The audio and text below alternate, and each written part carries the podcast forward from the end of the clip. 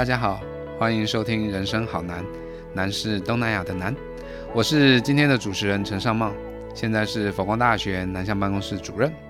Hello，我是莎莎，我现在是佛光大学南向办公室助理。Hello，大家好，我是亮颖，现在也是佛光大学南向办公室的助理。欢迎大家来到我们开播的第一集。那赶在二零二零年结束之前呢，我们也跟上了 Podcast 的元年。哦，那我们希望开启不同的方式，让更多的人可以认识到我们。之所以会取名“人生好难”呢，最主要是因为这个频道是由佛光大学南向办公室所设立，主要呢是希望跟大家聊一聊我们办公室的主要业务，我们过去做了什么，现在在做什么，还有未来要做什么。那当然呢，我们也还会有一些东南亚地区的政治、经济重要的新闻时事，或者是一些比较轻松的旅游休闲方面的议题，要来跟大家分享。那本集我们就以问与答的方式，让大家可以了解政府在推动新南向政策与我们息息相关的事物。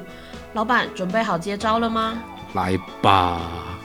好的，那我们废话不多，就赶快开始吧。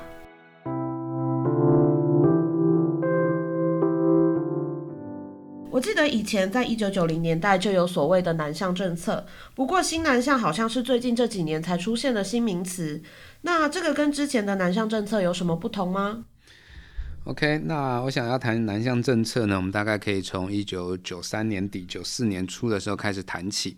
那时候是李登辉总统任内的时候，哈，所以他在一九九四年一月的时候推出了一个加强对东南亚地区经贸工作纲领。这个大概是我们所谓的南向政策一点零，可是这一次的南向政策呢，为时蛮短的哈，从一九九四年初推出到一九九七年的七月二号，因为东南亚发生了金融风暴，所以呢，南向政策一点零就暂时的终止。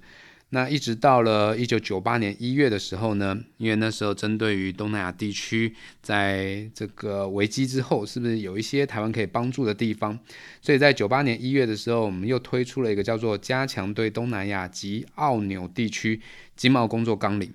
哦，那第二波的一个南向政策呢，维持更短，因为我们九八年推出之后呢，年初推出之后，接着呢，就是因为了印尼爆发了呃排华事件。所以大概到九八年中间的时候呢，第二波的南向政策大概就告终了。那接着呢，就一直到了二零零二年的六月，哦，那时候我们知道两千年台湾出现了第一次的政党轮替，所以陈水扁是上任之后呢，我们也知道他的两岸关系处理的并不是太好，所以呢，在那时候呢，当时的行政院副院长林信义就重提了。南向政策，好，那从二零零二年开始提出南向政策呢，一直到了二零零八年，也用同时也是台湾出现的第二次政党轮替。马英九上台之后呢，因为马英九我们知道他的两岸关系处理的比较好，所以在马英九的八年任内呢，并没有喊出所谓的南向政策。当然，他也有一些的跟东南亚有关的区域政策，可是并没有用南向政策这样的一个字眼。一直到了二零一六年，蔡英文总统当选了之后呢，才重新的喊出了所谓的呃新南向政策。那当时呢，在总统府下面成立了一个新南向政策办公室，可以可以就可以知道，其实政府呢，它是很有心的要去推动。哦，那之后呢，包括了政策纲领、推动计划、工作重点、工作计划等等。哦，陆陆续续的推出。那关于整个目前蔡英文政府任内的南向政策，我想大概有十六个字是它的一个重点，哦，就是四大工作主轴，包括了经贸合作、人才交流、资源共享，还有区域链接。那另外呢，这一次的新南向政策跟过去的三坡的新南向政策，我想最大的一个不同，大概就是在呃双向跟多元。好，那这一次呢，他们喊出的是一个以人为本，在以人为本的情况底下呢，我们希望台湾的人、台湾的钱可以到东南亚。那同时呢，我们也希望东南亚的人、东南亚的钱可以到台湾来投资、来观光、来旅游。那另外一方面呢，就是所谓的多元资源共享。哦，那过去的三坡南向政策大概都是以经贸投资为主，可是在这一次呢，我们看到很多了，包括了文化，包括了教育。包括了农业啊、医疗等等的一个合作，哦，所以我想这一次从二零一六年蔡英文总统上台之后所推出的新南向政策，其实对于台湾往后跟东南亚的关系，我相信会有很大的一个改善。哇，感觉好像是在上历史课的，还是老板要把刚刚这一段变成一个 rap，之后用 rap 来演绎一下，也可以啊。好啊，那我记得之前在学校的时候，好像就是我自己就学阶段，好像没有听过南上办公室这一个行政单位。可是那为什么在佛光大学会特别成立一个这样子的单位啊？其实佛光大学成立南向办公室，我想是一个因缘际会啦。怎么说呢？因为其实我过去是做东南亚研究，那刚好呢，我在成立南向办公室之前呢，我的行政工作是学校的公事系的系主任。那当系主任呢，我们就开始会去思考，到底我们这个系呢，能不能够有一些的亮点，做出一些跟别的系不一样的一些特色出来。我们的公事系呢，刚好里面有一个组叫做国际与两岸事务组。那其实呢，不管是哪一组，我想接下来的这些年轻人呢，他们很容易会面临到的是来自于大陆、来自于东南亚的一些竞争。所以呢，我们就希望可以让同学在学的时候送他们到东南亚去实习。哦，所以呢，那时候我在系主任两年的期间，我就开始推动我们公事系的同学，把他们送到东南亚去实习。那两年过后呢，开始做出了一点点的成绩，刚好呢，也是蔡英文政府上台之后，政府推出了南向政策，所以我就跟校长建议，哦，跟佛光大学的杨朝祥校长建议，那我们学校呢，是不是可以成立一个南向办公室？我可以来协助学校去推广有关于南向的业务。哦，所以呢，这就是我们办公室从二零一七年，就是一零六学年度开始成立的最主要的原因。我记得我们一般在新闻上面看到的新南向政策，好像都比较偏向是产业界的国际交流。那在以我们大学阶段来说，也有能配合新南向政策的计划吗？呃，的确哈，就像我们刚刚在前面的时候有提到，这一次的新南向政策里面很重要的一个重点就是以人为本，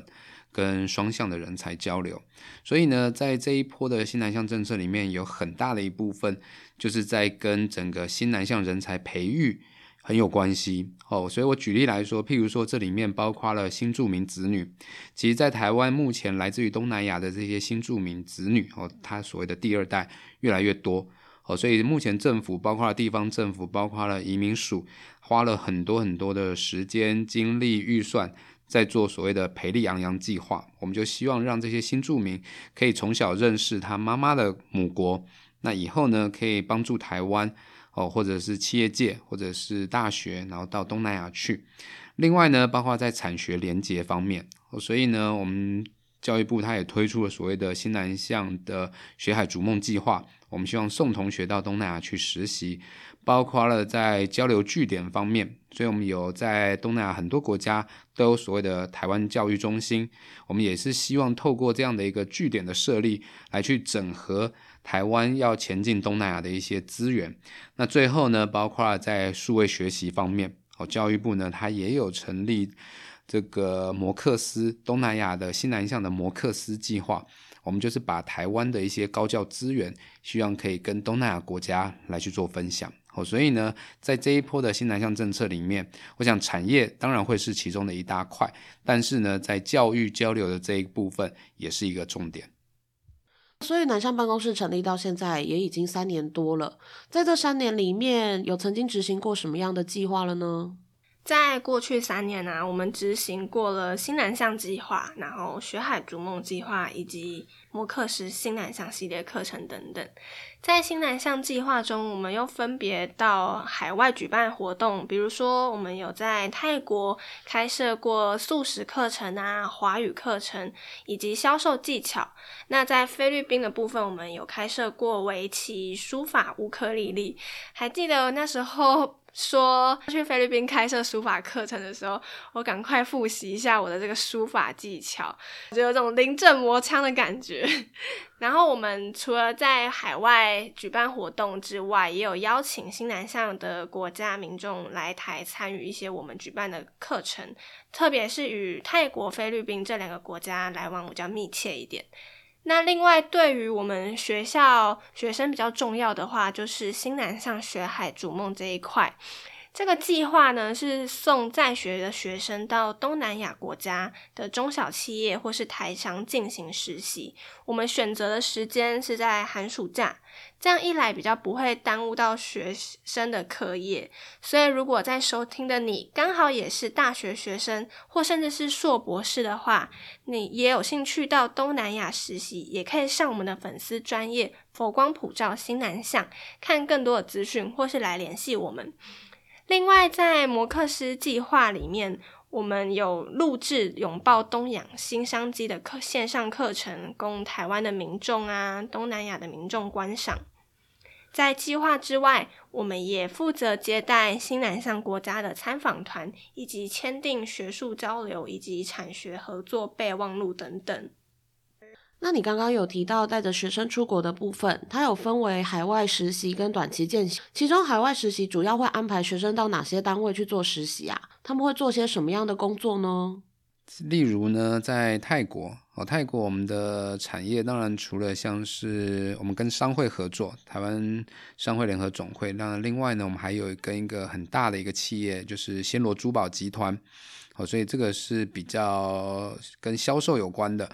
除此之外呢，因为泰国大家都知道，他们一年有大概超过四千万的观光客，所以我们也跟旅行社来去进行合作。除此之外呢，我们当然也会跟我们自己的佛光山的算是关系企业吗？好像不能这样说，那算是佛光山的道场。好，佛光山在曼谷有一个文教中心，我们也会把学生送过去。除此之外呢，我们也有跟两所大学合作，包括正大管理学院，还有在清迈的梅州大学，我们也都会送同同学过去。那可能会到他们的类似国际处来去协助哦，或者是也可以上一些的课程。那另外一个重点国家呢，就是菲律宾。菲律宾的话，我们都知道，其实菲律宾这个国家，他们基本上英文程度都不错哦，所以我们送过去呢，除了菲律宾台湾工商总会之外，我们大概就是会分成两大类，一大块呢，可能是以教育集团为主，哦，那另外呢，可能还是以旅游观光产业为主。呃，第三个国家柬埔寨，哦，柬埔寨的话，我们大概都是以台商经营的观光业，哦，包括了像是一家的 villa，还有一家也是从事 Airbnb 等周边的旅游企业。至于在呃，印尼的巴厘岛哦，因为印尼我们都知道它是回教国家，所以呢，我们会比较担心同学的安全哦，所以我们特别把印尼选到了是巴厘岛。巴厘岛因为是印度教哦，所以相对来说社会会比较稳定。那巴厘岛我们选择的当然就是观光业。呃，最后一个国家是缅甸哦，缅甸也是我们最近开拓的一个新的据点。那我们也跟我们的呃校友哦，之前被选为台湾哥伦布的校友合作，他在缅甸去推动一个街舞的一个团体哦，所以我们也希望在因为疫情的关系，我们今年都比较没办法送同学出去，我们希望在疫情退散之后，我们可以尽快的再把同学送到这五个国家去。原来是这样。那学生如果他不想要，就是去一个月、两个月这么长期的时间的话，有没有一些短期不见习的部分可以分享呢？当然有哈，因为确实很多同学他可能寒暑假要打工，他没有办法把寒暑假的时间都空出来到国外去，所以我们呢也另外会安排大概七天到十天或者两个礼拜左右的一个短期课程。那我们也同样的会跟泰国跟菲律宾的学校合作，那请他们帮我们安排课程。那这课程里面包括了比如说文化体验，包括了企业参访。然后呢，还会跟当地的同学来去做一些的交流，所以我觉得对同学来说呢，他的收获是很大的哦。因为除了了解当地的风土民情啊，跟一些专业知识之外，最主要呢，他还可以交到当地的朋友哦。那我觉得这个也是这一次的新南向政策双向人才交流相当重要的一环。今年到目前为止啊，大家应该都被锁在国内，无法飞出去。那不知道这样的情况还要再持续多久？所以常常在脸书上面看到很多人都在贴自己什么一年前的回顾在哪里哪里。对于我们办公室也是这个样子，像国外的学员没办法入境台湾，然后我们也出不去去执行我们的计划。在这样的情况下，南向办公室是不是有什么样的应变方案呢？今年真的是被关得很闷呐、我就是那个常常在脸书上回顾去年、前年、大前年我都在哪里过年过节的人。那虽然说今年学员没有办法入境，我们也出不去，但是我们对于东南亚国家的关心其实一点都没有减少的哦。以我们海外拓点来说，在学期初的时候，我们就已经搜集了二十多箱的中文图书，还有文具，送往菲律宾跟缅甸，也搭配了线上学展泰国跟菲律宾的。那在线上呢，它有使用就是即时对谈的聊天室来介绍学校，让有兴趣的学员呢可以考虑呢在疫情结束之后来到学校就读。无法入境的部分，我们就改成线上课程，其中呢包含了素食料理啦、书法课程、佛学课程、戏剧表演课程等等。课程安排的精彩程度一点都不输给他们亲自来到台湾。当然，我们跟大家一样，都很希望疫情可以早日结束，这样才可以继续飞喽。的确，因为疫情关系，所以我们今年的活动啊，全部几应该说几乎都改到线上来举行。所以，如果有听众或是学生对于南向办公室刚刚讲的这些海外实习、交换学习或是短期见习这几个计划有兴趣，或者是一般民众你对于东南亚议题想要了解更多的，我们有哪些管道可以联络我们上吗？今年因为疫情的关系，我们也同步开启了很多不同的平台。如果想要联络我们的话呢，你可以在脸书搜寻“佛光普照新南向”，或者是 IG、YouTube 上面搜寻“佛光大学南向办公室”。还有呢，就是您现在正在收听的 Podcast 频道“人生好难”，都可以找得到我们。那不要忘记帮我们按订阅哦。那我们下次见。拜拜。